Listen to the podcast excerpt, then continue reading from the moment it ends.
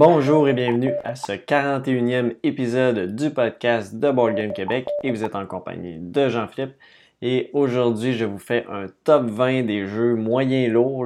Ma catégorie est, mal définie, mais je voulais faire les jeux lourds et inclure aussi les moyens. En tout cas, je vais vous expliquer tout ça tantôt, qu'est-ce qui rentre dans cette catégorie-là. Et euh, également, je vais vous parler de mes expériences de jeu et de mes derniers achats. Donc, sans plus tarder, on va passer directement aux nouvelles. Alors, pour commencer la première nouvelle, vous l'avez peut-être vu passer si vous euh, êtes aussi sur la chaîne YouTube. Par contre, si vous écoutez seulement le podcast, ben, je vous annonce qu'on a maintenant un partenariat avec la boutique de Dice Hole. Donc, de Dice Hole, qui est une boutique en ligne qui euh, offre une très grande variété de jeux. Et aussi, là, pour l'occasion, il y a un superbe code, euh, code promotionnel pour, euh, en fait, le code c'est BGQC qui vous permet d'avoir pour une commande de 200 d'avoir la livraison au Québec gratuite.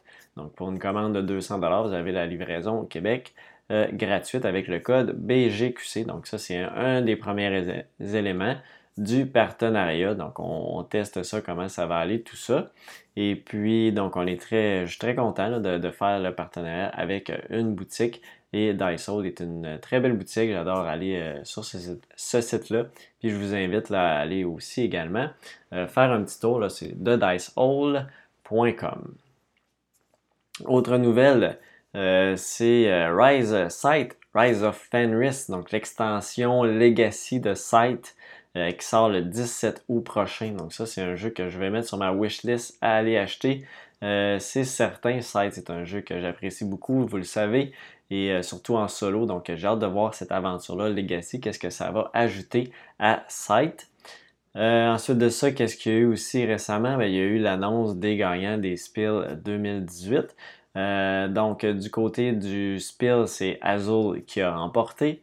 Et du côté du Kenner Spill, donc le jeu un peu plus expert, c'est Die Quacksalber von Quedlingberg, que j'ai jamais essayé encore. J'ai essayé les deux autres qui étaient dans la même catégorie, soit euh, Gans, Sean Clever, très futé, ou euh, et euh, Evan and Hale aussi, qui était dans cette catégorie-là. Mais c'est Die Quacksalber von Quedlingberg qui a gagné, qui semblait très intéressant. J'ai vu des vidéos là-dessus. J'espère, ben, j'ai hâte de voir. j'ai pas, pas regardé quand il va sortir. Probablement, j'imagine, autour des scènes, probablement. Euh, euh, ça va être à surveiller. Je ne sais pas qu'est-ce que ça va être non plus son nom là, en français. Peut-être que si vous le savez, ben, vous pouvez l'écrire en commentaire sans problème. Euh, sinon, sur Kickstarter, qu'est-ce qu'il y a en ce moment? Ben, qu'est-ce que j'ai que je suis sur ma liste? C'est il y a seulement un jeu et c'est Escape Plan de Vital Lacerda, un de mes auteurs favoris, qui a fait Lisboa, Kanban, Galeris et tout. Donc, Escape Plan, un jeu qui va se jouer encore là de 60 à 120 minutes. Euh, un jeu où on va tenter de fuir avec le meilleur plan possible. Donc, on est une gang de, voleurs et notre plan a été un peu déjoué par la, police. Donc, euh, on doit tenter de fuir, d'avoir le meilleur plan pour fuir la ville avec l'argent, bien, bien, évidemment. Donc, euh, c'est ça le but de ce jeu-là. Et il y a aussi une variante solo. Donc, j'ai hâte de voir qu'est-ce que ça va donner. Je ne sais pas si je vais le supporter. Souvent, les Eagle Griffin sur Kickstarter, en, ce moment, c'est quand même assez dispendieux. Le taux de change n'est pas très abordable, mais c'est quand même le fun de voir les jeux qui s'en viennent. Puis, euh, juste pour vous dire, le pledge euh, est à 79$ US. Euh, ça donne 103$ canadiens. Donc, c'est un jeu qui est quand même assez dispendieux, mais on le sait. Les Eagle Griffin, Games, c'est quand même des jeux qui sont d'une très grande qualité. Donc euh, ça au moins vous avez ça avec euh, ce jeu-là. Mais euh, ça risque d'être sensiblement dans les mêmes prix en magasin. Mais ça, va être, ça risque d'être très intéressant encore comme jeu. des jeux qui sont toujours très bons de Vital Lacerda. Il est déjà rendu à presque 700 000 5 000 backers et un peu plus. Donc c'est un jeu qui est très populaire en ce moment sur Kickstarter. Donc ça fait le tour de mes petites nouvelles et on va pouvoir déjà passer au top 20 des jeux moyens lourds. Alors, pour le sujet principal, comme j'ai mentionné, c'est un top 20 des jeux moyens lourds. Alors, qu'est-ce qui rentre dans ça? En fait, c'est les jeux lourds et les jeux moyens lourds, mid heavy game. Euh, si on se base sur le rating, sur l'évaluation sur Board Game Geek. Donc, j'ai pris tout ce qui avait un poids, euh, un poids de jeu euh, au-delà de 3 sur 5. Donc, on est en, haut de on est en haut de moyen, moyen qui serait 2.5, on s'entend. Et qui, en fait, si je vais voir directement le, classement de, de, Board Game Geek, Medium, c'est 3. Il y a Medium, euh, léger qui est 2, euh, léger qui est 1, et euh, Medium lourd qui est 4. Et, et lourd qu'on entend, c'est 5, mais tu peux pas, pratiquement pas avoir 5 à moins que tout le monde vote 5, mais ce qui est assez rare. Euh, donc en haut. Euh, il n'y a aucun jeu de façon qui a une cote de 5 sur, euh, sur ça. Souvent, ça va être les plus lourds, je pense, autour de 4 points, 4 points quelque chose, 4.4, 4.3, qu'on va avoir comme, comme évaluation de complexité de jeu. Difficulté, complexité de jeu. donc c'est un peu comme ça qu'on peut évaluer ça. Donc c'est des jeux qui sont moyennement complexe à complexe, on pourrait dire ça comme ça, pour euh, ma catégorie de, top.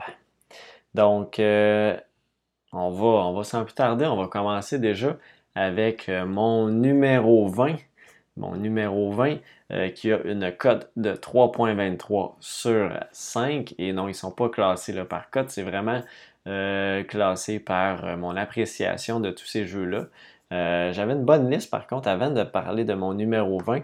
Euh, juste mentionné, j'avais une sélection, c'est tous des jeux que j'ai joués euh, au moins une fois. Il y en a que c'est certain qui ne sont pas dans mon top 20 parce que j'ai seulement joué une fois. Et j'avais une sélection là, de 69 jeux moyens, lourds et lourds que j'ai joués. pas tous, je les possède pas tous, mais je les ai au moins joués une fois dans tout ça et ce qui m'a permis de faire ce top 20-là. Alors, mon numéro 20, c'est le jeu, j'allais juste ici, Yunnan, un jeu qui est vraiment pas très connu, mais euh, une découverte aussi pour moi euh, quand je l'ai acheté, c'était euh, simplement un jeu qui était à rabais dans le temps que Renaud Bré et Archambault ont fait des, soldes de tous leurs jeux, mais en fait, ils en font souvent, mais où il y dans le temps où il y avait plus de jeux, puis ils ont décidé qu'ils voulaient avoir moins de variété, euh, aller plus vers les classiques ou les plus gros vendeurs, qu'on pourrait dire. Et euh, donc, ils, se sont débarrassés de beaucoup de jeux. Et euh, en faisait partie, je l'ai payé je pense, une fraction du prix, peut-être 15 ou 20 dollars maximum. Euh, et c'est un jeu que j'en avais aucune idée qu'est-ce que c'était, mais j'ai été agréablement surpris par ce jeu-là. Un jeu, euh, il n'y a vraiment aucune chance dans ce jeu-là. C'est vraiment un jeu, il y a une mécanique d'enchère très intéressante, euh, d'enchère ouverte, avec des, On va se positionner sur le plateau. Euh, à différents endroits pour faire les enchères, pour les actions qu'on va faire. Euh, on peut faire, euh, on peut être plusieurs à faire la même action, mais ça, risque de nous coûter plus cher. il y a aussi de, l'influence qu'on va avoir sur le plateau parce qu'on va se déplacer, on va aller se faire une route du thé. Le but, c'est d'aller livrer du thé. Et sur ce plateau-là, on va faire un revenu à chaque tour, dépendant où on est rendu, dépendant où on a mis nos ouvriers. Et aussi, on peut construire des, petits postes, euh, euh, des, comptoirs et aussi des, postes de thé qui vont nous faire des points à la fin de la partie. Il y a aussi des cadeaux selon les majorités. Donc, ça, c'est d'autres points qu'on va aller chercher à la fin de la partie. Euh, il y a aussi une mécanique il faut faire avancer notre cheval le plus loin possible et c'est lui qui va nous dire jusqu'où on peut aller. Donc, le cheval est un peu l'explorateur il va nous permettre de construire des ponts éventuellement pour euh, sauter certaines zones et se rendre plus vite aux zones qui sont plus payantes. Et la mécanique que je trouve vraiment le plus intéressant dans ce jeu-là, c'est vraiment la mécanique de euh, à chaque fois, à chaque tour de jeu, on va faire un montant X de points, mais qu'on peut convertir en argent et en points de victoire. Donc, ces points-là, par exemple, dans un tour, je fais 35 points. Euh, je peux décider de prendre 15 dollars et de prendre 10 points. Vous allez me dire, c'est un peu niaiseux, je vais tout le temps prendre des points, mais non. J'ai besoin de l'argent pour aller miser, pour faire d'autres actions. Donc, il y a tout un ratio intéressant à aller chercher. Et la partie termine quand un joueur a fait 80 points, si je ne me trompe pas. Et donc, euh, il y a un aspect très intéressant, je trouve, de, choix, d'aller peut-être chercher un petit peu de points de temps en temps ou euh, prendre tout le temps de l'argent, mais peut-être ça risque d'être risqué. Euh, à un moment donné, peut-être quelqu'un va décider de faire un peu plus de points et de prendre beaucoup de points d'un coup. parce qu'il y a des tours, des fois, on peut faire un 30, 40 points qu'on peut convertir en argent et en points. Donc, ça peut aller très vite. Il faut suivre un peu ce que les autres font, puis si on est capable d'avoir un peu plus euh, le, contrôle de la partie. Donc, c'est vraiment un jeu très intéressant. Euh, Yunnan, pardon, euh, c'est un jeu de Argentum, Argentum Verlag, une compagnie que j'avais jamais entendu. Un jeu de. Qui est l'auteur de ce jeu-là? C'est Aaron Hag. Encore là, un auteur qu'on ne connaît pas vraiment beaucoup. Euh, qu'on ne connaît pas vraiment en fait. C'est un jeu qui va durer à peu près une heure et demie. Euh, vraiment, ça a été un très, bon coup de cœur pour moi, ce jeu-là. Et j'ai réussi à le jouer à deux reprises. Donc, il se ramasse quand même dans mon top 20 euh, pour cette raison-là. Mais c'était un peu parce que je voulais en parler, parce que c'est un jeu qui n'est pas nécessairement très connu. Et pour moi, ça faisait partie de ce top 20-là, des jeux moyens lourds. Donc, le numéro 20, c'était Yunnan. Mon numéro 19, c'est un jeu que j'ai vraiment hâte de recevoir. Un jeu qui a fait une, campagne Kickstarter euh, assez récemment. Et puis là, on va, euh, on va recevoir les jeux très bientôt. Euh, c'est un, en fait, c'est un standalone extension qui sent bien. Vous avez peut-être deviné avec les mots que je viens de dire. c'est Too Many Bones. Too Many Bones que j'ai essayé. Euh, et c'est ouais, c'est vrai, c'est le seul jeu que euh, j'ai joué seulement une fois, mais une fois qu'on a fait une campagne quand même sur plusieurs parties, euh, dans la même partie qu'on va dire. Donc je pouvais l'inclure dans, mon top 20. je me suis donné le droit de, l'inclure dans, mon top 20, même si je n'avais pas joué beaucoup à Too Many Bones. Mais c'est un jeu que j'ai vraiment beaucoup apprécié. Je vous dirais même à la base, je pensais pas aimer ça. Mais la mécanique des dés est très intéressante de pouvoir construire son, son personnage et d'aller chercher des nouveaux dés. Puis oui, il y a de la chance avec les dés, mais vu qu'on est capable de contrôler ça, puis de se construire un personnage, puis de, vraiment prendre les bonnes décisions au bon moment, je pense que c'est pour ça que, que j'ai vraiment accroché. Oui, il y a une belle histoire quand même aussi, une belle aventure à faire. Euh, dans, le jeu de base que j'avais essayé avec euh, c'est Martin Lafrenière euh, de la zone du jeu de société qui nous avait fait essayer ça à, moi, David et Martin de la, zone la société des jeux lors du LAL l'année dernière. Puis on avait vraiment bien embarqué dans l'histoire, c'était vraiment très bien. Too Many Bones. Puis là, j'ai vraiment hâte de recevoir ma copie du standalone pour deux joueurs euh, qui est une extension aussi également, euh, si vous avez la version de base. Et euh, c'est un jeu, j'ai oublié de mentionner, la complexité 3.8 sur 5. donc bien important de les mentionner vu que mon top est basé là-dessus.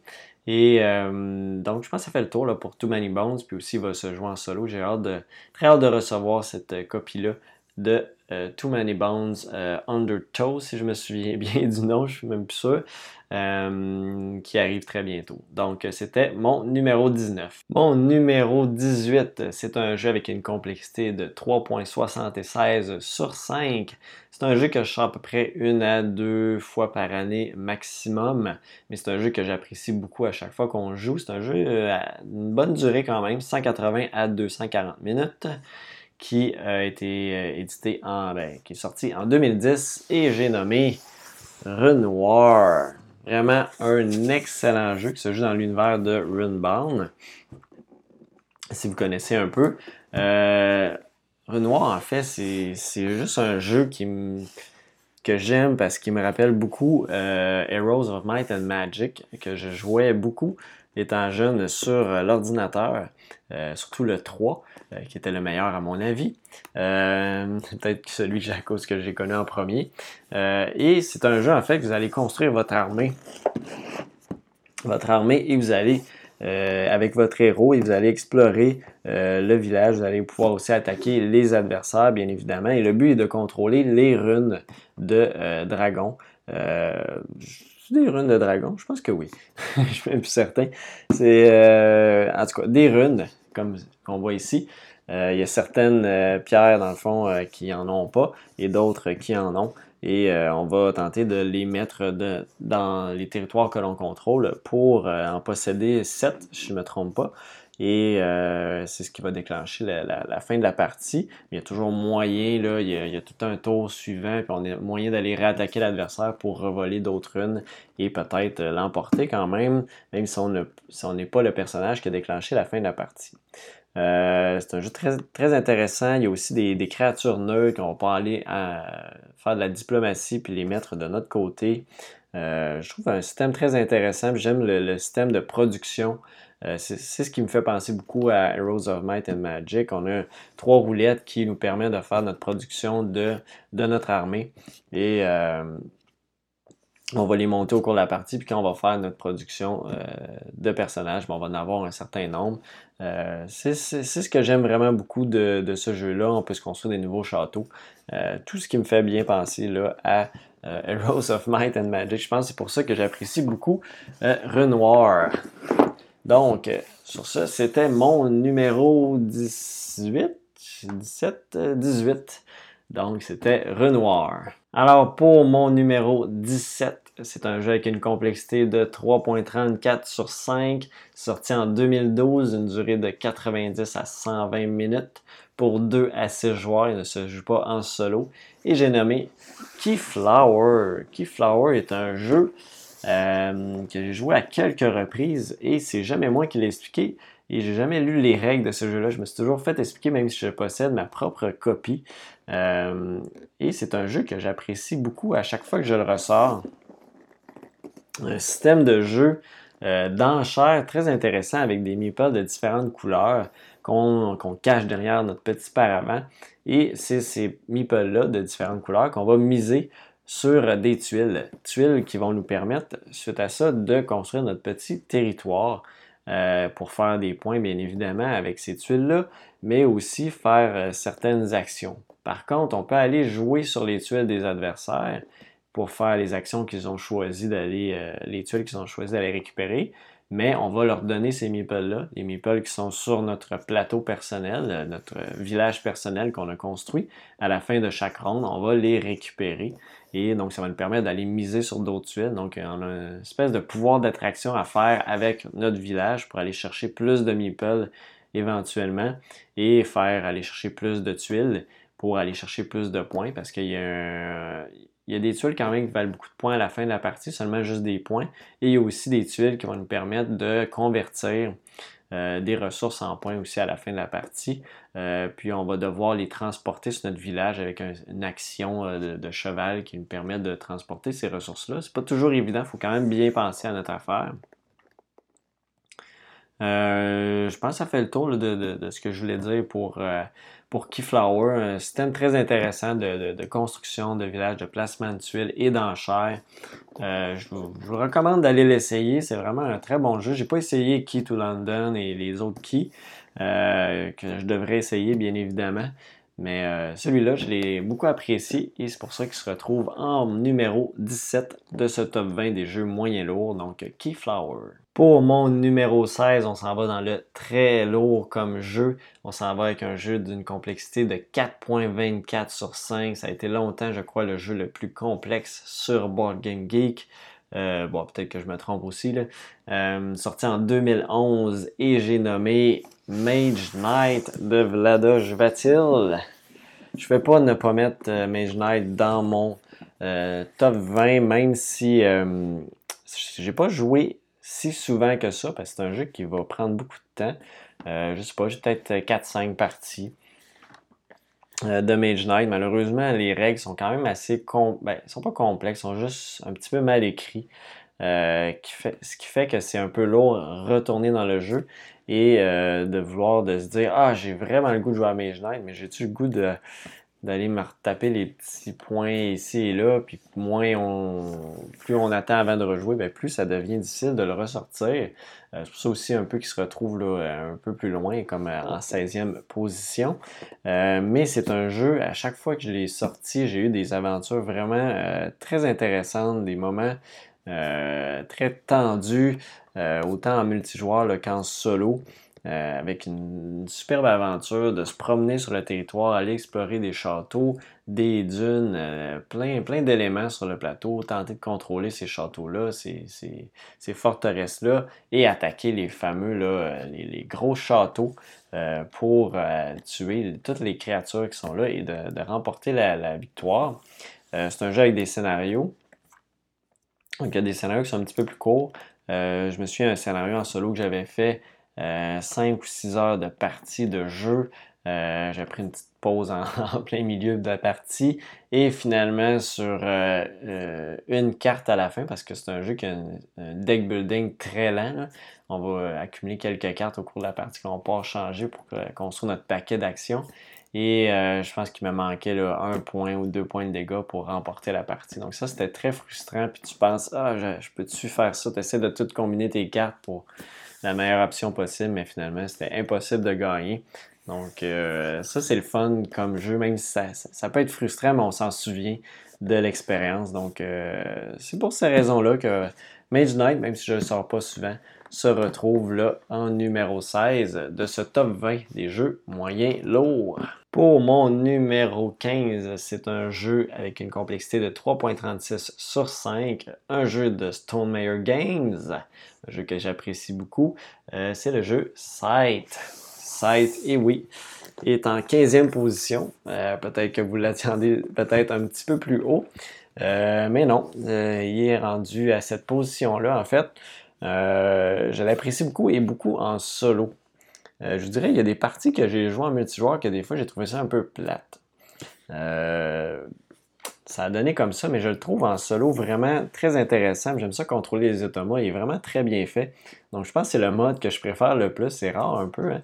Euh, ben, c'est pas si rare que ça non plus, que j'aime ça, les, jeux en solo, mais je trouve qu'ils sont plein potentiel euh, en solo, juste pour le, le, challenge qu'il offre. C'est sûr que ça peut être. J'ai joué aussi de très belles parties là, en multijoueur, mais euh, je l'ai apprécié encore beaucoup plus en solo, euh, Sight. Et euh, donc, je ne veux pas m'éterniser, je pense que j'en ai parlé très souvent de Sight, un, graphique superbe de ce jeu-là. J'ai hâte aussi, comme j'ai mentionné tantôt, il y a l'extension Legacy qui, qui s'en vient, Rise of Fenris. Pardon. Et j'ai bien hâte de voir ça. Euh, qu'est-ce que ça va donner? Il faudrait que je termine par contre mon, Charterstone avant de, me lancer dans, dans le site. Il me reste deux parties de Charterstone, puis ça fait des, mois que j'ai. On dirait je, ne veux pas la finir juste pour me garder. Euh, je sais pas. Je veux juste pas la finir. Donc, euh, Site est en 15e position de mon top des jeux moyens lourds. J'avais une petite réflexion entre, deux, entre deux numéros. Euh, c'est drôle, j'ai fait à peu près ce top 20-là, je l'ai tout monté peut-être, euh, ça fait environ peut-être deux semaines. Euh, j'ai pas eu le temps par contre par après de tourner le podcast aussi rapidement que je voulais. Puis c'est fou, des fois je, je, regarde les numéros, je fais Ah, pourquoi j'ai mis ça à cette position-là? Puis ça fait juste deux semaines. Fait qu'on voit vraiment que, en tout cas pour ma part, que les tops, c'est vraiment un moment précis qu'on le fait. Euh, selon notre humeur de la journée, qu'est-ce qu'on a préféré, qu'est-ce qu'on a joué dernièrement. Donc, euh, c'est tout le temps très variable. Donc, mais le but de tout ça, c'est juste de parler de jeux que l'on aime. Euh, oui, ils ont des positions, mais puis même s'ils font pas partie de ce top-là, c'est parce qu'à ce moment-là, ben, j'étais moins dans ce jeu-là, puis il y en avait d'autres qui, dans le style, qui m'intéressaient plus, puis que je trouvais plus intéressant. Aussi à long terme. Euh, des jeux que, je pense plus jouer à long terme. Donc c'est un, peu euh, comme ça que, que, je vois ça, euh, ce top-là. Donc on va poursuivre avec le numéro 14 qui est un jeu. je vais ouvrir tout ça avec une complexité de 3.56 sur 6. Euh, d'une durée de 180 minutes, mais ça peut être beaucoup plus long que ça. Ça se joue en solo aussi. C'est d'ailleurs la seule façon que je l'ai joué. Je l'ai acheté juste seulement pour ça aussi, parce que c'est des jeux, des wargames, que je j'ai pas euh, de, personne nécessairement qui veut euh, se, lancer là-dedans avec moi. Mais j'aime ça aussi les, jouer ça. J'aime l'aspect stratégique en solo de ces jeux-là et c'est un, temps que je trouve très agréable. Euh, comme à passer en solo pour jouer à ces jeux-là. Donc, numéro 14, c'est Labyrinthe de War on Terror 2001 à On ne sait pas. Donc, Labyrinthe, en fait, c'est un jeu où on va avoir un peu à faire de ben, c'est une guerre contre le terrorisme, on, va dire. Euh, euh, autour des années 2000, on, incarne les Américains qui se, combattent euh, contre le djihad. Et puis, donc, on va tenter de renverser certaines politiques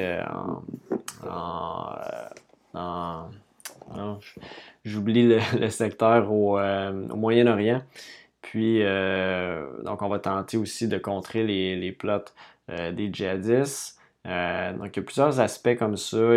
C'est vraiment un jeu d'influence et on va aussi faire des opérations militaires pour tenter de renverser certains gouvernements. On va tenter de les mettre de notre côté, du côté allié, pour euh, remporter la partie. C'est la façon qu'on va devoir faire. c'est un jeu avec des, cartes, un, card-driven game, un peu comme Twilight Struggle. Et puis, donc c'est en gros le, principe de ce jeu-là, euh, qui se joue très bien en solo avec une application, euh, ben, une application. Euh, il y a une charte à l'intérieur, une très grosse charte, et quelqu'un qui l'a codé en, Python. Donc, qui fait qu'on peut rentrer le numéro de la carte et ça va nous aider beaucoup à processer l'automate du jeu, qui est une charte qui est quand même un peu complexe à gérer. Euh, mais que ça facilite le tout. Euh, ça fait longtemps quand je ne l'ai pas sorti, mais j'ai très hâte de le rejouer, puis j'ai hâte de vous le présenter aussi. Je, je pas, j'en ai parlé tellement souvent que j'allais le, présenter là, euh, sur la chaîne YouTube. et ça va se faire éventuellement, je, je, le pense bien faut que je m'y remette à ce jeu-là, mais c'est un jeu euh, très intéressant. Donc, Labyrinthe, c'était mon numéro 14. Pour mon numéro 12, c'est un jeu que j'ai déjà mentionné tout à l'heure, un jeu de 3.55 sur 5 au niveau de la complexité. Un jeu qui a trôné longtemps au numéro 1 sur Board Game Geek et j'ai nommé Twilight Struggle. Vraiment un excellent jeu d'influence, de politique. Euh, ben, plus, plus d'influence, euh, où on va tenter de, marquer des points, en fait, euh, en contrôlant certaines régions du monde, dépendant des, cartes de, pointage qui vont arriver. À certains moments de la partie, c'est les joueurs qui vont les avoir en main, ce qui est une mécanique très intéressante et qui va apporter euh, à bien lire qu'est-ce que, fait notre adversaire si jamais il a une carte en main euh, qui pourrait rapporter des points, ben, ça va nous, guider à aller où il est, euh, allé pour peut-être ne pas perdre trop de points dans cet endroit-là. Ou aussi, on peut bluffer de cette façon-là, mais ça nous force aussi à être un peu réparti dans tout le monde, le, monde en entier, puis euh, de, ben, en fait, d'avoir une influence assez égale un peu partout et à certains moments d'avoir un petit boost pour aller chercher certains points. Il y a vraiment une très grande stratégie dans ce jeu-là. Il faut toujours faire attention aussi au déclenchement de la guerre nucléaire qui, avec un petit moment d'inattention, peut vous mener tout simplement à la défaite. Euh, ça m'arrive souvent quand je joue, je l'ai aussi sur, euh, sur Steam. Des fois, juste, euh, je pense pas à quelque chose, puis hop, j'ai déclenché une guerre nucléaire parce que j'ai fait une mauvaise action, parce qu'on est toujours très tendu, puis finalement, on perd la partie à cause de ça, même si ça va super bien. Donc, c'est tout un un petit moment d'inattention et c'est euh, terminé. On est tellement concentré sur d'autres éléments que ça, ça, fait juste terminer la partie euh, beaucoup trop vite pour nous. Euh, un jeu de card-driven game, comme je mentionnais tantôt pour Labyrinthe, donc des, des, cartes avec des événements ou des points euh, dessus des points d'opération qu'on peut utiliser pour faire certaines opérations, aller placer l'influence un peu partout. Et aussi, c'est un jeu, euh, les Card Driven Game, avec des. Euh, on est l'URSS ou les États-Unis. Et si on a un événement de l'autre joueur, ben cet événement-là va se déclencher si on la joue parce que c'est un événement adverse. mais on va pouvoir jouer les points de la carte pour faire d'autres actions. C'est une mécanique que je trouve très intéressante. Des fois, peut être frustrante parce qu'on n'a pas les cartes que l'on veut. mais il faut se dire que si on a une main de toutes les cartes de l'adversaire, ben l'adversaire a la même chose. Euh, au final, il y a une répartition qui se fait quand même. Euh, donc, c'est ça pour euh, Twilight Struggle, un jeu que j'apprécie vraiment beaucoup. Donc, c'était mon numéro. On est rendu à 12 si je me trompe pas. Ouais, c'était mon numéro 12. Mon numéro 11 est un jeu qui est sorti en 2017, donc assez récent, d'une campagne Kickstarter, qui est une complexité de 3.42 sur 5. 30 à 120 minutes et on peut le jouer en solo. Et c'est le jeu Clans of Caledonia. Un petit jeu euh, très intéressant avec des mécaniques euh, bien intéressantes, un, un système de marché bien intéressant aussi. On va avoir un plateau de jeu qui est euh, différent, à chaque, ben, différent à chaque partie. Il y a 16 configurations différentes. Je crois qu'on peut faire de, de, de de jeu où on va, sur ce plateau-là, créer des petits settlements qui vont nous rapporter, qui vont nous, soit nous rapporter des ressources premières pour faire, euh, par exemple, du pain, du whisky, du fromage. On va avoir du bétail qu'on va pouvoir soit utiliser pour faire des objectifs en tant que viande ou soit pour faire produire du lait ou de la laine avec les moutons et les vaches. On va avoir des petits ouvriers qu'on va placer un petit peu partout qui vont nous rapporter de l'argent, qui vont nous permettre de faire plus d'actions. il y a une mécanique de marché, comme j'ai dit, qu'on peut aller au marché pour échanger des ressources contre d'autres. Il y a un système d'offres et demandes qui fait fluctuer les prix qui est vraiment très intéressante. On peut jouer en solo aussi, c'est un battre votre meilleur score, mais quand même, c'est très intéressant euh, quand même. C'est un jeu qui va jouer en synchrone. Euh, il y a un peu la mécanique de Terra Mystica là-dessus, euh, où vous avez des objectifs de fin de ronde sur 5 rounds, qui sont très, très bien faits. Sinon, on, on fait vraiment des commandes et on tente d'agrandir notre, notre, notre clan avec différents petits settlements qu'on va tenter de tout diviser, mais quand même qui sont rejoignables par la mer avec certaines distances. Donc, c'est le principe de ce jeu-là.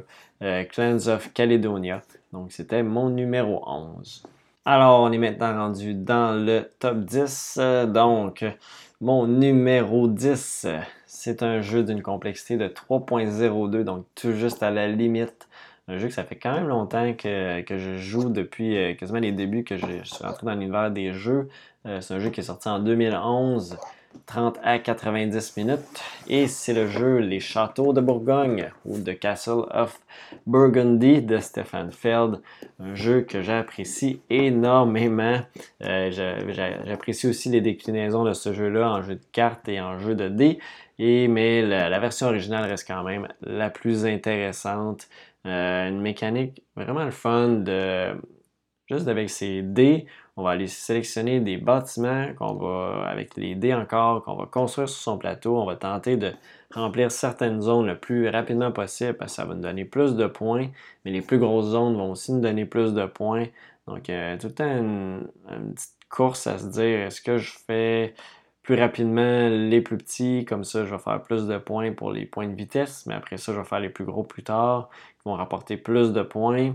Euh, les, plateaux de jeu aussi personnels, sont, il y en a plein dans la boîte des différents. Euh, il y a les marchés aussi, euh, les, marchandises qu'on va pouvoir faire des, choses avec ça. Il y a des modificateurs de dés très intéressants aussi qui permettent de, modifier sa chance également. il, y a, plein de mécaniques super intéressantes dans ce jeu-là. Je l'apprécie vraiment beaucoup. Euh, j'en parle, j'ai hâte de rejouer. Ça fait longtemps que j'ai pas joué, vu qu'on le sait, il y a tellement de nouveaux jeux qui sortent. Euh, et c'est dur d'aller dans une. Dans, nos groupes de jeux, de proposer un vieux jeu euh, que nous on aime et au lieu de la nouveauté du moment. Mais par contre, j'adore beaucoup The Castle of Burgundy et c'est pour ça qu'il fait partie de mon top 10 et il est au numéro 10. Mon numéro 9, on rentre dans un jeu un peu plus complexe. C'est un jeu de 4.22 sur 5. Euh, un jeu de 2015 et un jeu que j'apprécie vraiment beaucoup à chaque fois que je le sors. Par contre, petit bémol, si on, joue quand même beaucoup, on prend de l'expérience. C'est plus difficile de sortir avec d'autres joueurs. Et j'ai nommé Food Chain Magnate. Euh, parce qu'il y a quand même des stratégies à développer plus on joue. C'est une caractéristique des jeux de Splatter Games. Euh, je suis en train de Splatter, oui c'est Splatter qui fait ça et qui, qui fait en sorte qu'il il préconise de jouer tout le temps avec les mêmes groupes de jeux pour vraiment développer l'expérience également. Donc, ce qui fait un petit peu que des fois, c'est un peu dommage pour ça parce que c'est difficile de sortir avec des nouveaux joueurs parce que souvent, on va remporter la partie, même si on veut pas nécessairement, même si on explique le jeu le mieux qu'on peut. Euh, ça prend quand même un petit peu d'expérience pour ces jeux-là, mais ça reste un jeu tellement intéressant. Euh, il n'est pas très beau, ça on le sait très bien. Euh, je pense que vous avez souvent vu passer, même les, les endos de boîte sont, sont blancs. Donc on ne sait même pas quand on achète, ça a l'air de quoi. Il faut ouvrir, il faut regarder qu'est-ce qu'il y a là-dedans. Euh, ce a là-dedans, il y a des petites tuiles euh, qui vous permettent de faire le territoire à couvrir et on va tenter, on va être tout simplement des chaînes de restauration rapide et on va tenter de vendre toutes nos marchandises qu'on va être capable de produire au coût le plus intéressant qui va attirer le plus de clientèle. Et c'est cette guerre-là qu'on va se livrer entre tous les joueurs. C'est vraiment une mécanique très intéressante, une mécanique de cartes aussi vraiment magnifique, un système pyramidal de hiérarchie dans, votre compagnie, système assez classique euh, capitaliste, euh, mais qui fonctionne très bien dans ce jeu-là. Donc, euh, c'est ça pour Food Chain Magnate, qui est au numéro 9. Mon numéro 8, on reste dans les jeux lourds. C'est un jeu de 4.08 sur 5 comme complexité, un jeu qui, se, qui est sorti en 2016 qui se joue de 30 à 360 minutes. Mais c'est un jeu qui joue plus dans les. Euh, peut jouer très court, mais ça va être un peu plate.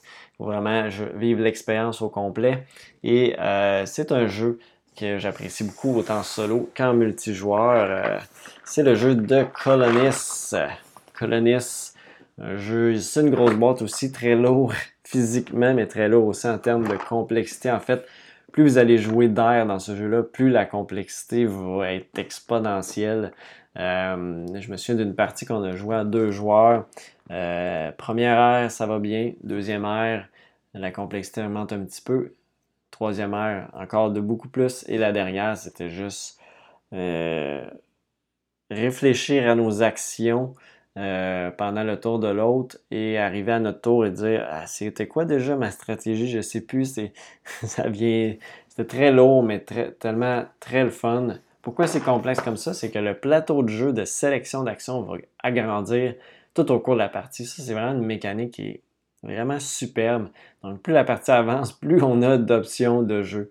Euh, donc, ça permet d'apprivoiser le jeu au départ et de faire OK, je vais y aller comme ça. Puis plus la partie avance, plus on va se développer euh, une stratégie. Il y a un aspect intéressant de premier joueur qui c'est lui qui va placer les, tuiles. Donc c'est lui qui va déterminer un peu, euh, peut-être en fonction de où il est sur le plateau, euh, qu'est-ce que ça va lui prendre proche de lui pour faire plus d'actions.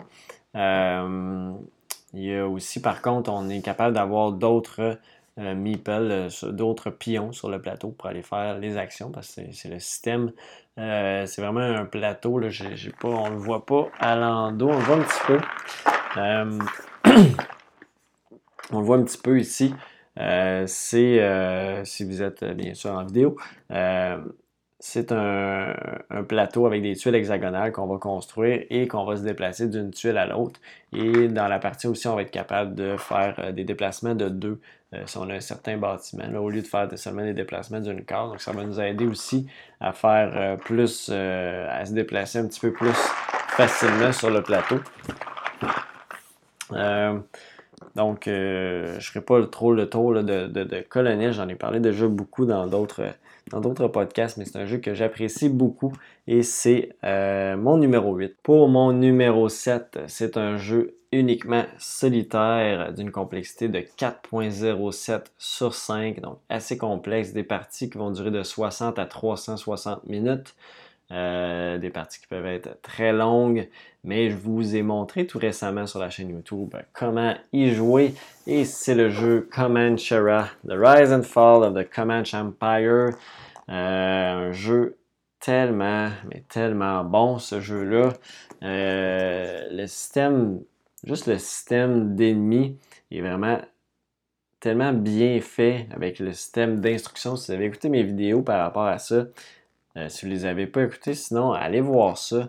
ce petit système-là de points d'action qu'on donne à l'adversaire et qui va faire certaines instructions euh, qu'on peut prévoir et il y en a tout le temps une qui va changer de côté euh, à chaque fois qu'on va sélectionner cet ennemi-là. Donc ça, ajoute un petit peu d'imprévisibilité, mais on est quand même capable de se planifier en conséquence.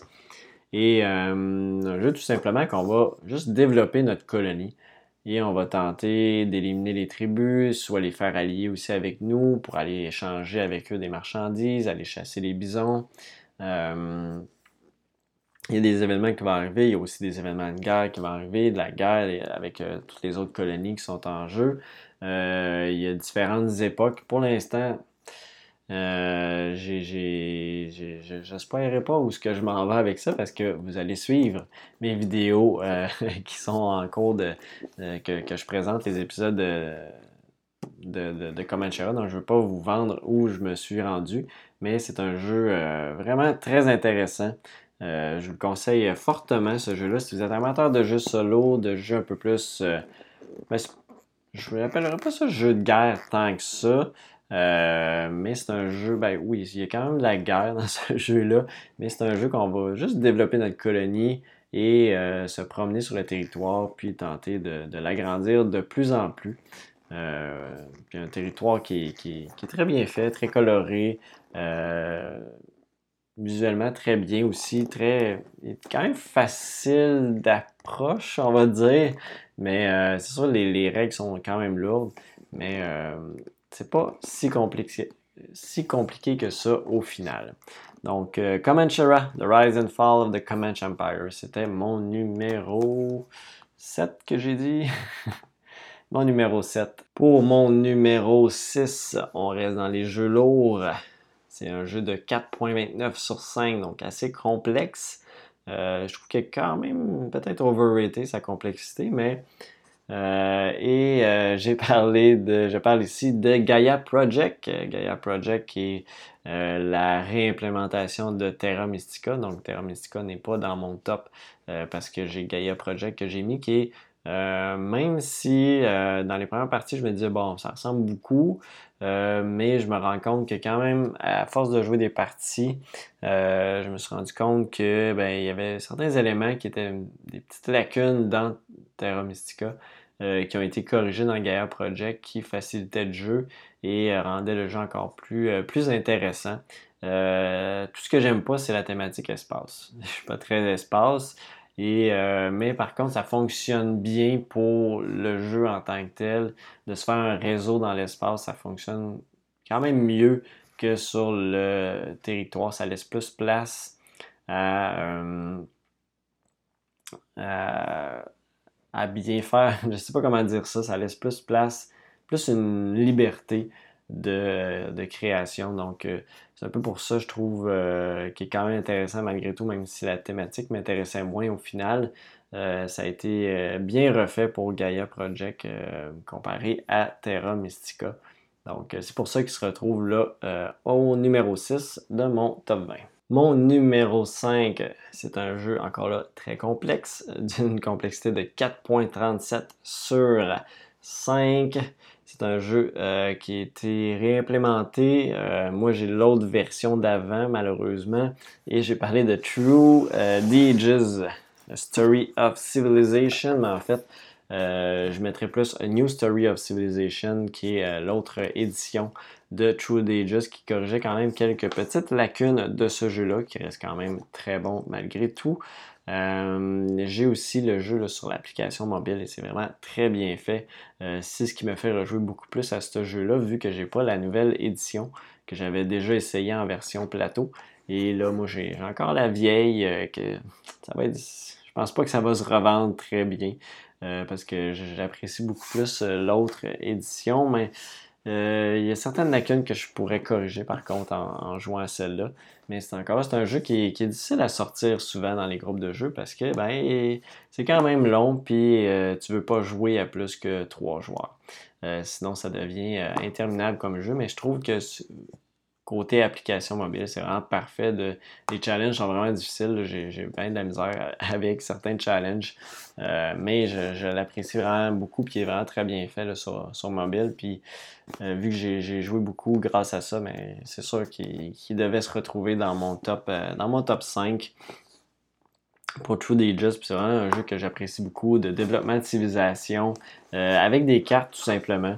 Euh, des cartes qui vont évoluer en niveau. On va aller chercher des nouveaux leaders.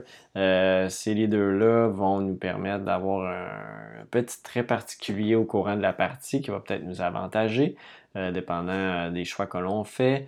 Euh, les différentes cartes qu'on va aller chercher vont nous faire produire des ressources. Ces ressources-là vont nous permettre de construire différents éléments, euh, différents éléments qui vont nous apporter des points de culture pour remporter la partie éventuellement. Il y a aussi un aspect guerre qu'on peut euh, se, battre contre les adversaires avec des cartes et leur voler des points de culture ou tout simplement des ressources ou détruire de leurs bâtiments.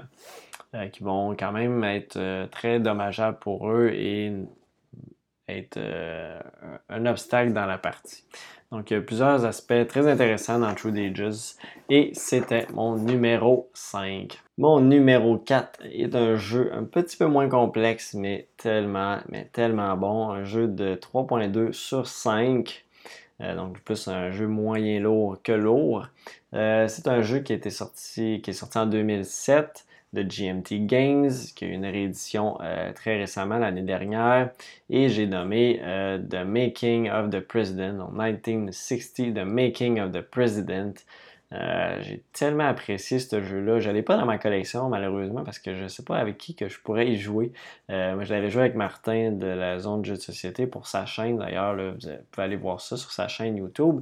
Euh, on avait fait une partie à deux joueurs de ça. Et aussi, on avait aussi, on avait aussi joué auparavant euh, au même jeu. Puis j'avais tellement apprécié l'expérience. Encore là, c'est un card driven game euh, plus simple que Twilight Struggle. C'est pour ça que la complexité est, plus basse aussi. Mais qui reste quand même tellement stratégique. Puis c'est vraiment une campagne électorale, point. Et le but, ça va être de remporter les États, les États qui ont les, les valeurs électorales, les points, les, je sais pas comment dire ça, mais les, valeurs, euh, ah, je, cherche le mot, en tout cas, les, la quantité de, points que chacun des, États, des, États électoraux vont euh, donner euh, en termes de, points sur le résultat de la campagne. Donc, le but est de se faire élire, soit en tant que John F. Kennedy comme dans l'histoire, ou en tant que Richard Nixon. puis c'est c'est vraiment très bien fait. Il y a plusieurs petites options, mais ça reste quand même assez limité. Puis c'est avec, les cartes qu'on va avoir en main qu'on va devoir prendre des bonnes décisions. Encore là, c'est des événements qui peuvent, euh, si c'est à l'adversaire, euh, l'adversaire va pouvoir les, euh, les jouer. Par contre, on a moyen d'aller chercher des, certains tokens qui vont nous permettre de, jouer ces événements-là, mais si on n'en a pas, ben, l'adversaire va pouvoir jouer des cartes et on ne pourra pas faire ces événements-là. Donc, il y a une, il y a un aspect très intéressant qu'on n'est pas, c'est pas sûr à 100% que l'autre va pouvoir jouer euh, les événements qu'on a dans, nos mains. Donc ça permet des fois d'avoir une stratégie euh, assez différente pour ça. Moi, j'ai vraiment accroché beaucoup sur ce jeu-là. Euh, même si j'ai juste joué deux fois, il me reste en tête, j'ai juste le goût d'y rejouer à ce jeu-là. Il faudrait que je me le procure déjà à la base, mais c'est c'est juste à deux joueurs qu'on va jouer à ce jeu-là également. Donc, c'est pas toujours évident. Je joue pas beaucoup à deux joueurs euh, ces temps-ci. Donc, euh, c'est la raison pourquoi je ne l'achète pas. Euh, ça presse pas pour l'acheter, mais c'est vraiment un excellent jeu et c'est pour ça qu'il est au numéro 4 de ce top 20 là. Pour mon numéro 3, je crois que c'est le jeu le plus complexe que qui est dans mon top. et c'est un jeu de 4.5 sur 5, sorti en 2017 et un jeu de Vital Lacerda c'est le jeu Lisboa. Lisboa, c'est juste génial. Lisboa, c'est vraiment un excellent jeu de, reconstruction de ville. Oui, on va tenter de reconstruire la ville de Lisbonne après le tremblement de terre euh, en 1755. Euh, et on va faire des actions au cours de la partie selon, on va aller voir soit le constructeur, soit le, le, politicien qui va nous, euh, nous permettre d'aller chercher des décrets et aussi le, je crois que c'est le roi ou quelque chose comme ça. Euh, c'est un noble en tout cas. Je me souviens plus, c'est le roi qui va lui nous permettre d'aller construire des bâtiments publics qui vont nous permettre aussi également, eux, de faire des points avec un système très intéressant où on va construire des commerces sur le plateau. Et dépendant des bâtiments publics qui sont sur les mêmes rues, sur les mêmes lignes, eux vont nous permettre de faire des points euh, au cours de la partie. Un système de cartes aussi avec des multifonctions soit on va les jouer pour le, personnage qui va nous faire l'action du personnage, soit on va la jouer pour nous faire de l'influence au cours de la partie, euh, soit pour euh, avoir des bonus qui sont permanents. Euh, on a aussi un système sur notre plateau personnel. on a une limite de cartes qu'on va pouvoir mettre. Euh, dépendant de, combien on a débloqué, on de, combien on a reconstruit la ville, parce que plus on reconstruit la ville, plus on accumule les, débris. Donc, on a nettoyé les débris, on les accumule sur notre plateau, puis ça, nous permet d'avoir plus d'espace, accumuler plus de ressources. Donc, plus on a contribué à reconstruire la ville, plus on va avoir, euh, pas d'influence, mais d'options, plus de cartes on va pouvoir prendre, plus de, de, ressources on va pouvoir accumuler. Et euh, aussi, il y a des bateaux, on va aller vendre nos marchandises. Euh, donc, il y a plein d'aspects vraiment intéressants, un visuel vraiment très beau, euh, autant vraiment excellent solo. donc, un, jeu que, que j'apprécie vraiment beaucoup, Lisboa. Et d'ailleurs, j'ai hâte, je m'en vais d'ailleurs visiter Lisbonne euh, durant mes vacances. Donc, euh, je vais pouvoir aller euh, en plus sur place. ça n'a pas vraiment rapport avec le jeu, mais quand même, c'est la ville. je vais pouvoir aller mettre les pieds dans cette magnifique ville. Donc, c'était mon numéro 3, Lisbonne. Mon numéro 2, c'est un jeu que j'ai découvert dans la dernière année et j'ai tellement accroché sur ce jeu-là. J'en ai joué des parties. J'en vraiment beaucoup. Euh, bon, beaucoup, on s'entend. J'ai quand même joué 10 parties. Euh, c'est quand même beaucoup pour un jeu dans la même année. Euh, on en joue souvent pas autant que ça pour chacun des jeux. Et j'apprécie tout de ce jeu-là. Puis il y a une variante solo, non officielle qui, qui, était, qui, est disponible sur, les, sur Game Geek, qui, qui, est vraiment excellente aussi, qui m'a permis de rejouer encore beaucoup plus. c'est un jeu pas le plus complexe, 3.19 sur 5. Euh, donc c'est un jeu moyen lourd.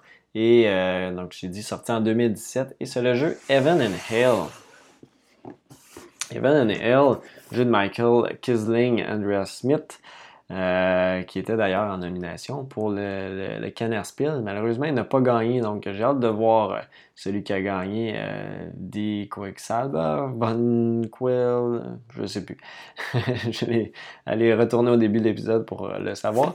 donc, Kevin and Hale, c'est juste le, la mécanique du plateau central où on va mettre les différentes ressources toujours aux mêmes endroits, mais c'est jamais la même ressource au même endroit. Euh, le système de prête, le système euh, d'activation, euh, très intéressant. Donc, on va se développer notre petit territoire dans le but de faire de la bière. Donc, les, les différentes ressources qu'on va vouloir produire. Et le but, ça va être de produire également toutes ces ressources-là, parce que le but, c'est de faire donc, chaque ressource va être utile pour faire une bière. C'est un peu le, concept du jeu, même si vous pouvez vous en, vous en foutre un peu. Euh, le but, c'est de faire avancer tous les petits marqueurs et de faire le plus de points possible avec tout ça et d'avoir le plus grand multiplicateur de points avec votre petite shopping que vous allez faire avancer également. Il y a un système très intéressant de points sur les, les ressources que vous allez placer, qui vont soit vous donner de l'argent, soit faire avancer les petits marqueurs, mais aussi lorsque vous entourez un petit bâtiment, ben, ce bâtiment-là, soit euh, si vous ne mettez pas beaucoup de gros chiffres autour, ben, ça vous permettre de faire avancer plus votre shopping, va multiplier plus vos points. Mais si vous mettez beaucoup de gros chiffres, ben, vous allez faire euh, beaucoup de, de, Vous allez faire euh, beaucoup de. De, de, de. J'ai un blanc là. Il y a quelque chose que vous allez faire avec ça vous allez faire plus d'actions, vous allez activer plus de bâtiments autour. Donc, réactiver ces bâtiments-là pour faire, peut-être avancer tous vos marqueurs et faire plus d'argent. il y a aussi le système avec les, prêtres qui, eux, vont activer les, trucs autour d'eux lorsque vous, avez, vous allez les activer. Donc, le but, c'est d'avoir des fois le, plusieurs fois le même prêtre sur votre plateau, puis l'activer à un certain moment, puis ça, ça va vous donner plein de bénéfices. Il y a aussi d'avoir euh, certaines des, activations en même temps qui vont donner des cartes bonus qui vont vous aider au cours de la partie. Puis il y a tellement une mécanique intéressante d'aller chercher. On peut vraiment aller n'importe où sur le plateau, mais on ne peut pas revenir en arrière. Donc des fois, on va se dépêcher d'aller chercher une activation, même si on passe des tuiles qui seraient très intéressantes. Dépendant du nombre de joueurs, la stratégie est, elle peut être assez différente. Euh, vraiment un excellent jeu, Evan Hell. J'ai vraiment accroché beaucoup sur ce jeu-là. Et c'est pour ça qu'il se retrouve là au numéro 2. Il n'est pas le numéro 1, mais il est quand même le numéro 2, Evan Hill. Au numéro 1 de ce top 20 des jeux moyen lourds, euh, c'est un jeu qui est plus dans le moyen lourd aussi, 3.41 sur 5. C'est un jeu qui est trôné souvent dans mes top, euh, top 10 solo, pas solo. Euh, de toutes sortes de jeux. Euh, il se retrouve souvent parce que c'est un jeu que je trouve vraiment excellent. Un jeu sorti en 2013, pas si récent que ça. Euh, quand même 40, 69e sur Board Game Geek. C'est pas le, jeu le plus haut placé, mais c'est un jeu qui est vraiment excellent pour moi. Et j'ai nommé Russian Railroad, mais surtout avec ses extensions. Euh, German Railroad. J'ai jamais essayé l'autre, American Railroad, malheureusement. Mais euh, je, vais y arriver, c'est sûr, éventuellement. Malheureusement, c'est un jeu qui commence à être out of print. Euh, mais qui est un jeu qui est tellement excellent de Helmut Ole Leonard Hogler, qui est un jeu de train, en fait, qui était à la base être supposé être un 18XX, mais qui ont transformé en jeu plus de plateaux, euh, plus accessible à tout le monde. Et un jeu où vous allez développer vos euh, petits rails de chemin de fer. Et euh, ces rails-là vont vous débloquer d'autres bonus. Vous allez vraiment avoir à bâtir votre engin qui va vous faire plus de points, plus de points, plus de points à chaque tour et il y a tout le temps une optimisation à faire. Euh, pourquoi je dis que j'aime beaucoup plus avec les extensions? Parce que ben, avec German Railroad que j'ai que j'ai dans la boîte de 1, ça rajoute un, mode solo très intéressant, mais que vous, serez quand même en mesure de jouer là, avec le, jeu de base aussi.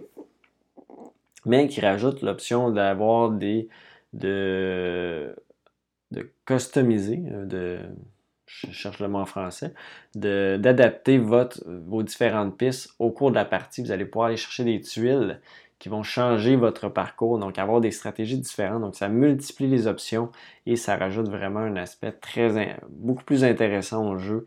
Euh, Russian Railroad, c'est pour ça que c'est un jeu que j'adore sortir euh, de temps en temps euh, en solo et sinon à plusieurs. C'est un jeu qui se montre bien. Malheureusement, c'est un jeu aussi que plus on prend de l'expérience, ben, plus ça devient difficile pour les autres joueurs de, de nous battre. Mais c'est quand même beaucoup de plaisir pareil à ce jeu-là, malgré tout.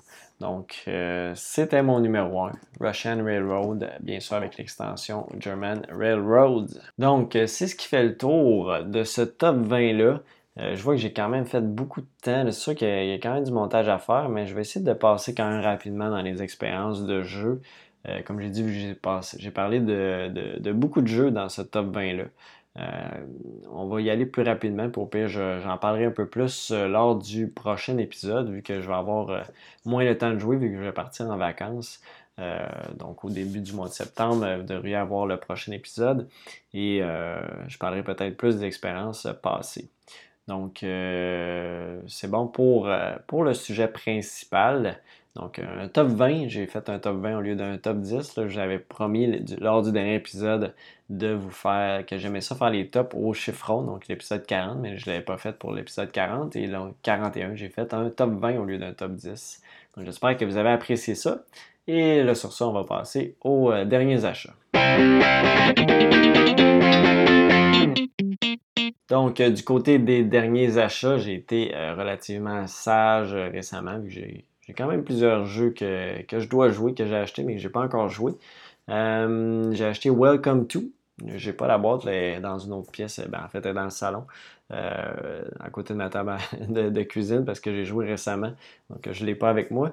Mais un beau petit jeu très intéressant pour Welcome to. je vais vous en parler peut-être un petit peu tantôt. Et aussi, j'ai acheté Dominant Spaces. Et ça, j'ai très hâte de l'essayer. J'ai aussi euh, l'acheté aussi parce qu'il y avait une variante euh, solo qui avait l'air très intéressante sur Board Game Geek, qui a l'air de très bien fonctionner.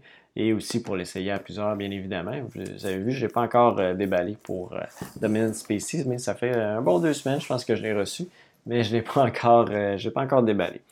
Et donc, c'est tout ce que j'ai acheté. J'ai pas plus que ça. Et il y a aussi mon partenaire de Dice Hall qui m'a euh, envoyé, euh, qui m'a prêté en fait euh, Great Western Trail que j'ai vraiment beaucoup apprécié également. Donc ça fait le tour pour les derniers achats et on s'en va aux expériences de jeu. Donc, pour les expériences de jeu, premièrement, je vous avais mentionné lors du dernier épisode que j'avais reçu Founders of Gloomhaven. Et euh, je l'ai joué à plusieurs reprises. Je l'ai joué à deux joueurs, quatre joueurs et en solo. Euh, je vous dirais que j'ai été quand même déçu par l'expérience 2 et 4 joueurs. Euh, jeu qui. La mécanique de suivre l'action. il y a ça dans ce jeu-là. Dans le fond, vous jouez une action et tous les autres joueurs peuvent suivre. Ça devient extrêmement lourd et inutile. Ben, pas inutile, mais ça devient lourd dans ce jeu-là malheureusement, euh, vu qu'il y a quand même beaucoup de choix d'action qu'on peut faire quand on suit, euh, ça alourdit beaucoup le jeu. Euh, mais à la base, il y avait un système très intéressant, mais le système de pointage est intelligent, mais en même temps trop complexe pour ce que ça donne. ça devient juste mêlant plus que d'autres choses. Mais en solo, j'ai vraiment apprécié. C'est un, peu, un peu à l'opposé. Euh, en solo, j'ai apprécié l'expérience. C'est vraiment un bon défi euh, d'optimiser son plateau.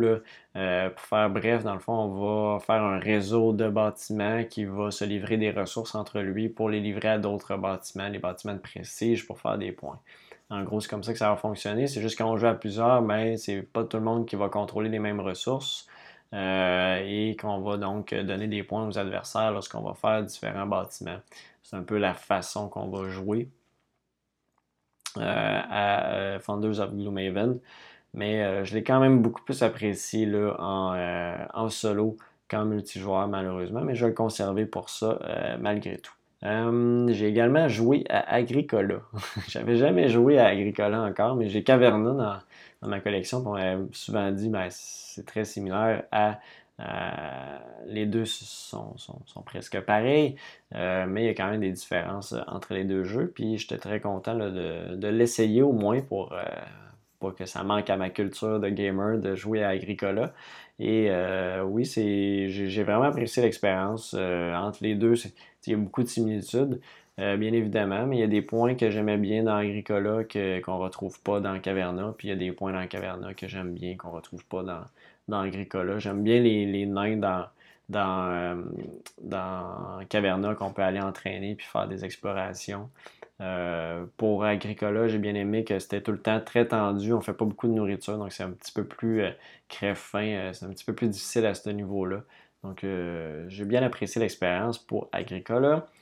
J'ai rejoué à Lisboa. que je vous ai fait part tantôt dans le top. Donc, je ne m'éterniserai pas sur Lisboa. C'est toujours une très belle expérience à deux joueurs. Euh, pour, euh, pour la partie de Lisboa que j'ai joué. Euh, j'ai essayé aussi Die Stars, c'est Roll and Write, bien intéressant, où on va lancer des dés, on va en sélectionner soit, je pense que c'est toute la même couleur ou le même chiffre, et on va marquer ça dans une grille. On va cocher des cases pour se rendre jusqu'où on est rendu. Par exemple, si je prends 3-3 de mémoire, je vais cocher deux cases pour les deux premiers 3, puis je vais écrire 9 dans l'autre. Quelque chose comme ça. Euh, puis on va sommer les différentes euh, lignes à la fin de la partie pour faire des points. Donc c'est un petit, un petit roll and write intéressant euh, pour Die Stars. j'ai joué, aussi pardon, à La Route des Vignes. La Route des Vignes, un petit jeu encore là de tourne une carte et write, on pourrait l'appeler comme ça, où on va dessiner des petits chemins, un petit chemin de, de terre qu'on va relier en différents, différentes vignes et on va tenter de faire des points avec tout ça. Et à la fin de chaque manche, il y a une, un bâtiment qui va faire les points, puis on va, on va compter toutes les vignes qui sont reliées à ce bâtiment-là. le but, c'est de faire pratiquement juste une route qui va relier tout ça et on va remultiplier les points. Donc, c'est le système qui était très intéressant. Je pense pas qu'il y a une très grande rejouabilité, par contre. C'est dans le même principe. Euh, ça risque de, de, revenir quand même à la même chose. C'est l'impression que j'ai eue après avoir joué une partie. Euh, j'ai joué aussi euh, au Château de Bourgogne, le jeu de dés, un autre roll and write euh, bien intéressant. J'ai déjà joué en solo pour l'instant. il est quand même très bien aussi. L'aspect chance du dé est quand même plus présent dans les autres versions de, de, Castle of Burgundy. Mais j'apprécie l'expérience. Ça joue quand même rapidement. Puis on, on essaie tout le temps d'optimiser un petit peu plus qu'est-ce qu'on va faire. Euh, dans, ce jeu-là. Euh, j'ai joué aussi un autre Roll and Write, Roll to the Ages, l'âge de, bronze, qui est aussi, euh, aussi je l'aime bien. de temps en temps, je le ressors. on va lancer des dés encore là un peu à la Yadi. On va ben, aller chercher plus de dés, plus, plus la partie avance en développement de notre population, on va construire des monuments aussi pour faire des points à la fin de la partie. on va aussi acheter des. Euh, des c'est-tu des objets? C'est des, des, améliorations qu'on pourrait dire qui vont nous donner aussi des points, mais qui vont nous permettre de soit avoir plus de ressources lorsqu'on lance des dés, euh, moins de malus, etc. Des, petits bonus comme ça. C'est bien intéressant. Ça joue quand même assez rapidement. J'ai rejoint Yunnan, que j'ai parlé aussi dans le top 20, qui était mon numéro 20. Euh, une très belle expérience pour Yunnan. Euh, je ne veux pas m'éterniser non plus. Euh, j'ai rejoint à Welcome. Ben, j'ai joué, j'ai essayé pour la première fois Welcome to, mais je l'ai joué à plusieurs reprises, soit en solo à 4 joueurs, à 2, 3 joueurs. Donc, plusieurs façons. c'est toujours très intéressant à chaque fois. On va tourner des cartes, on va choisir une adresse avec une action temps trois options euh, par, par, tour de jeu et on va tenter de développer notre petit quartier en écrivant les adresses en ordre croissant puis en remplissant des objectifs. Donc c'est vraiment euh, très bien fait pour, euh, pour Welcome to. Puis en solo, on va tout le temps essayer de battre notre meilleur score puis les objectifs vont tout le temps changer. Donc c'est vraiment un jeu bien sympathique ce, ce Welcome to. Euh, j'ai joué aussi à Exposition universelle 1893, un petit jeu euh, bien intéressant de majorité. Euh, ouais, c'est un, petit jeu de majorité d'exposition universelle où on va aussi avoir des petits personnages avec des actions qu'on peut aller chercher. Dans le fond, on va tout le temps chercher une pile de cartes. On va placer des cubes à cet endroit-là, puis on va comme posséder des, euh, on va essayer de faire des set collections aussi pour la fin de la partie qui va nous permettre de faire, euh, de faire plus de points avec ces set collections-là. Et pour les convertir en, en, set collection, je pourrais dire qu'il va falloir avoir plus d'influence dans cette couleur-là de, billets. Et puis, ça va nous permettre d'aller chercher les, les billets, tokens correspondants pour faire des set collections à la fin. Donc, des petites mécaniques intéressantes d'influence, euh, pas d'influence, mais de, majorité, puis de set collection. Euh, j'ai rejoué aussi à Sagrada en solo, toujours le fun. Euh, j'ai pas encore réussi à passer le niveau, le premier niveau, le plus facile. c'est vraiment difficile de, gagner à ce jeu-là contre l'adversaire. j'ai toujours, toujours beaucoup de plaisir. C'est le fun d'avoir ce challenge-là, puis ça, rajoute de la rejouabilité lorsqu'on n'est pas capable de, gagner. Ça nous, force à le ressortir plus souvent, puis ça sort quand même assez vite. Euh, je joue aussi à Comanchera, The Rise, The Rise and Fall the Comanche Empire. J'en ai aussi parlé dans le top. Euh, d'ailleurs, partie qui est que je diffuse présentement sur la chaîne YouTube. Si vous allez voir ça, euh, j'ai déjà trois épisodes de sortie au moment que j'enregistre. Euh, euh, ce, podcast-là. Il devrait en avoir juste trois aussi au, moment où euh, ça va être diffusé, ce podcast-là. un excellent jeu comme Anchera en solo. j'ai aussi joué à Wendake. Wendake que j'ai juste essayé en solo aussi pour l'instant. j'ai manqué de sortir dans d'autres groupes de jeux, mais finalement, ça n'a pas à donner. Wendake, c'est vraiment. J'ai vraiment apprécié pour l'instant l'expérience que j'ai vue du, du plateau de euh, d'action, c'est la mécanique qui m'intéressait. Dans le fond, à chaque partie, à chaque, pas à chaque partie, à chaque tour de jeu, on va choisir trois actions sur notre plateau. Et euh, on va, la première action qu'on choisit, on peut le prendre n'importe où, mais après ça, il faut tout le temps toucher à cette ligne-là. On a une grille de 9 par 9, euh, de 3 par 3, pardon, qui donne 9 choix d'action. Et on va toujours soit faire une diagonale, une ligne horizontale. Donc, il faut, tout le temps garder nos pions euh, dans une ligne, euh, tout simplement.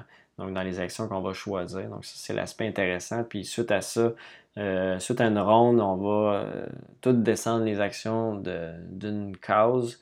Ça va nous permettre de changer les, trois qui sont sortis de, notre plateau personnel. On peut en, aller en changer une avec une action plus forte et refaire le tout. Donc, c'est vraiment un système très intéressant. On va se promener sur le plateau. Il y a des, aspects de majorité, aussi de, de, production. On va essayer de se protéger aussi, de ne pas se faire voler nos, lieux de production. Euh, le, plateau est aussi modulable. Euh, dépendant du nombre de joueurs, donc il va y avoir plus d'endroits à, pouvoir aller.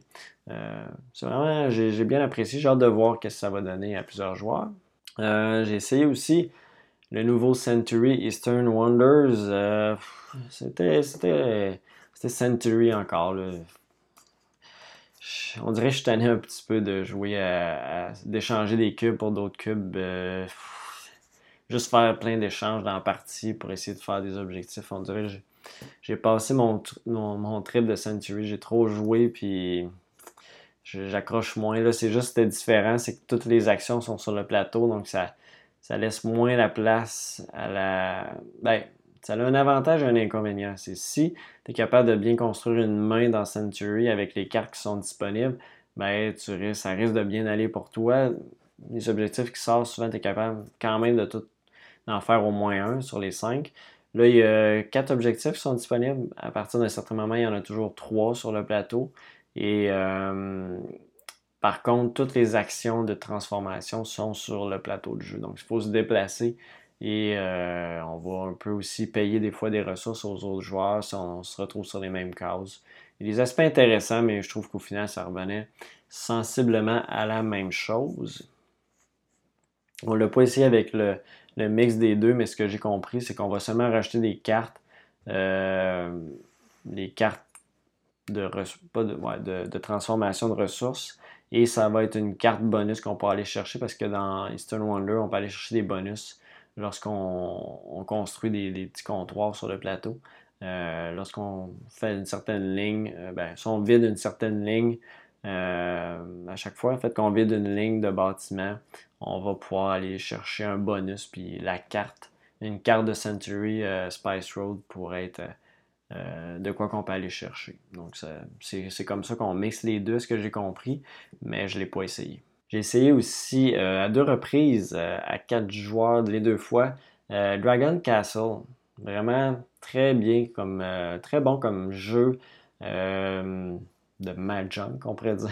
pas, pas, nécessairement un jeu de Mahjong, mais on va aller chercher des tuiles qu'on va mettre sur notre plateau. Et lorsqu'on agence euh, un certain nombre de tuiles ensemble, à partir de 4 euh, de la même couleur, ben, on va les revirer. Ça va nous permettre de construire de plus en plus en hauteur. Et le but, ça va être de mettre des petits toits sur tout ça. dépendant du niveau du toit, mais ben, ça va nous donner plus de points.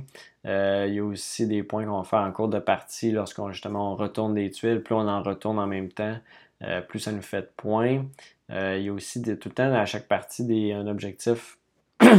pardon. Un objectif euh, final à la partie qui va être qui va nous donner des points, bien évidemment. Oui, aussi, il y a une, il y a une carte qu'on va toujours pouvoir faire cette action spéciale-là dans la partie. Donc ça, ça, ajoute de la rejouabilité aux différentes parties. J'ai vraiment apprécié l'expérience de, de Dragon Castle. Ensuite, j'ai joué également à Great Western Trail. Euh, je l'ai joué en solo, la variante sur euh, Board Game Geek, euh, faite par un utilisateur. J'ai vraiment apprécié le jeu. on dirait que c'est un jeu que j'avais le goût d'essayer, mais je savais pas. Il m'intéressait pas plus que ça, mais j'avais le goût de l'essayer quand même. Puis là, ben, j'ai eu l'occasion. De Dysol m'ont envoyé leur copie, m'ont prêté leur copie. Puis donc, j'ai pu l'essayer, puis je vais essayer, c'est certain, de vous le présenter d'une certaine façon. Je pense que la variante solo pourrait être très intéressante à vous présenter là, euh, sur, sur YouTube en partie en solo. J'ai vraiment apprécié l'expérience. J'ai hâte de, je, vais essayer de l'essayer à plusieurs joueurs, qu'est-ce que ça va donner aussi. Euh, Great Western Trail, mais j'ai vraiment euh, j'ai accroché, j'ai bien accroché, accroché sur ce, jeu. j'ai de la misère. Sur ce jeu-là, j'ai vraiment euh, apprécié le principe des bâtiments qu'on construit. Plus, on avance dans la partie, mais plus il y a d'options, plus il faut, faut faire notre réseau d'une certaine façon pour ne pas payer trop cher lorsqu'on se déplace, mais aussi bien euh, optimiser nos actions qui s'enchaînent. Donc, c'est vraiment un, beau petit engine building euh, euh, intéressant, Great Western Trail. J'ai également joué à Black Gold. j'ai pas, pas vraiment aimé ça. un jeu de je sais pas quelle année, Black Gold. principe qui semblait intéressant au départ. De, de on va être des des foreurs de pétrole et on va vendre notre pétrole à différentes compagnies forestières. Il y a une mécanique d'enchère dans ce jeu-là où on va euh, avec des, coupons de vente. Je ne sais plus exactement qu'est-ce que c'était, mais on va. Euh, lui qui va bider le plus fort va pouvoir vendre euh, son pétrole au prix qui est indiqué, les prix qui fluctuent à chaque tour de jeu selon un lancer de dés. Il y avait beaucoup d'aspects chance, puis la partie était tellement trop longue. Deux heures de jeu pour faire tout le temps quasiment la même affaire. au début, ça escaladait un peu, on avait moins de plus de pétrole, mais tout le, reste de la partie, ben, on avait sensiblement tout le temps la même chose. Donc ça virait en rond, on voyait qui est la plus, grosse pile de cartes. Ben, il y a bien des chances que ça soit. Il y avait juste des 1 puis des 2. Fait qu'il y a bien des chances que ce soit lui qui remporte le bid s'il décide d'aller plus à un certain endroit. Donc, j'ai pas, pas vraiment aimé euh, Black Gold. Euh, je joue aussi à Kingdom Builder Nomads. Kingdom Builder, ça, j'ai aimé ça. C'est simple. Euh, ben, c'est simple. On a une carte tout le temps. On va jouer sur un territoire. Si on a déjà des, trucs sur ce territoire-là ou des pièces adjacentes, ben, on va devoir placer un autre de notre petite cabane. juste pour l'expliquer brièvement, on va tout simplement mettre des petites maisons sur le plateau de jeu euh, dans différents terrains et aussi des objectifs de partie. Donc, chaque partie va être différente grâce à ça. Il y a des tuiles spéciales à aller chercher aussi qui vont nous permettre de faire plus d'actions à notre tour et euh, tout ça. Donc, on va tourner en rond. Euh, ben, tourner, jouer à tour de rôle pour placer des bâtiments, au moins trois bâtiments par tour, et selon la carte qu'on a pigée, selon le terrain qu'on a pigé.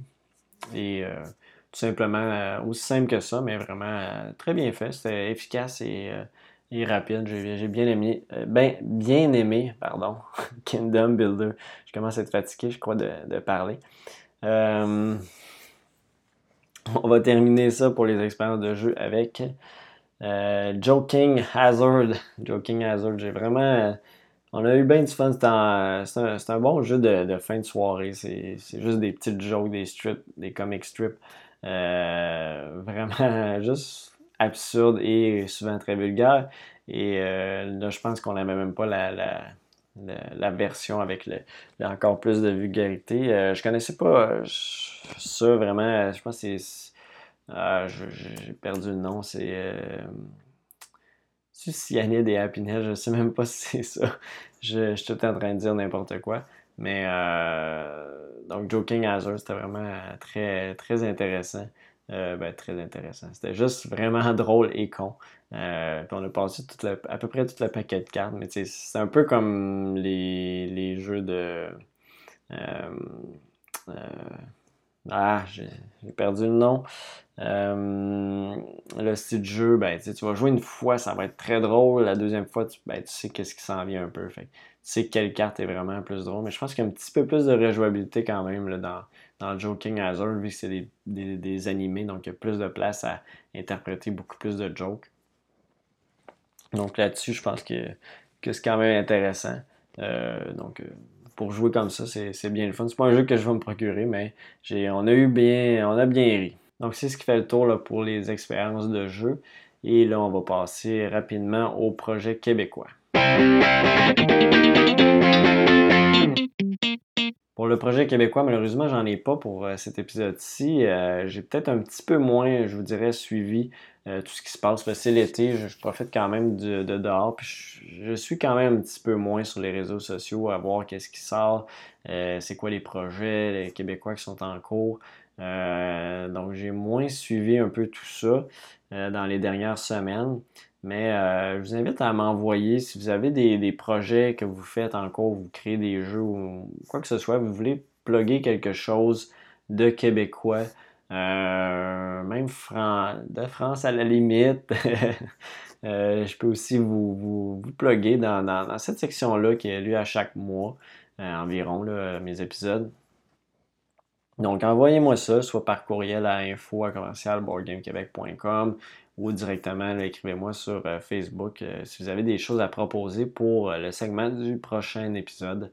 ça va me faire plaisir de partager sur quoi vous travaillez. Donc, c'est ce qui conclut cet épisode-ci, ce 41e épisode avec un superbe beau top 20 sur les jeux moyens lourds. Il y a juste le nom de mon top qui, fait un peu pitié, mais sinon, je pense que que j'ai présenté qu'est-ce que j'aime, euh, comme j'ai dit dans, au cours de, ce top-là. C'est vraiment un, ça rapport au moment où ce que tu le crées. Même là, ça faisait deux semaines. Il y a même des jeux que j'aurais probablement placés à différents endroits. J'ai même pas placé Gloomhaven dans le top 20 non plus. Je l'ai juste joué en solo. Euh, puis je, je sais pas, je, trouvais que euh, ça, me tentait pas de le mettre dans le top 20. Il est juste trop long à sortir, malheureusement. Je l'aime, mais ah, c'est tellement triste que ça soit si long à sortir. T'as beau te faire un insert et tout, ça, ça te décourage un peu de sortir le jeu, malheureusement, même si j'ai quand même beaucoup de plaisir. Mais bon, on va essayer de le ressortir euh, plus souvent, euh, plus. Plus, euh, c'est ça, plus souvent. Donc, euh, c'est ce qui conclut l'épisode. Euh, encore une fois, merci d'avoir écouté jusqu'ici. et aussi, allez voir ben, si vous voulez nous suivre sur Facebook, sur YouTube. sinon, le podcast, vous pouvez l'écouter sur iTunes, Google Play Music, Stitchers et toutes les autres plateformes québécoises, le Balado Québec, RZO. Pour les podcasts, euh, je vous invite aussi à aller visiter le site web de notre partenaire The Dice Hall, donc au thedicehall.com.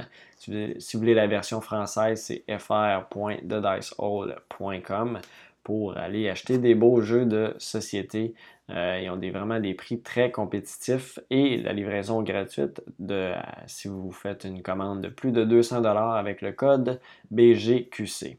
Donc, euh, sur ce, merci encore une fois d'avoir écouté cet épisode-ci. On se revoit le mois prochain pour un autre épisode de, euh, du podcast de Merci encore. Bye bye.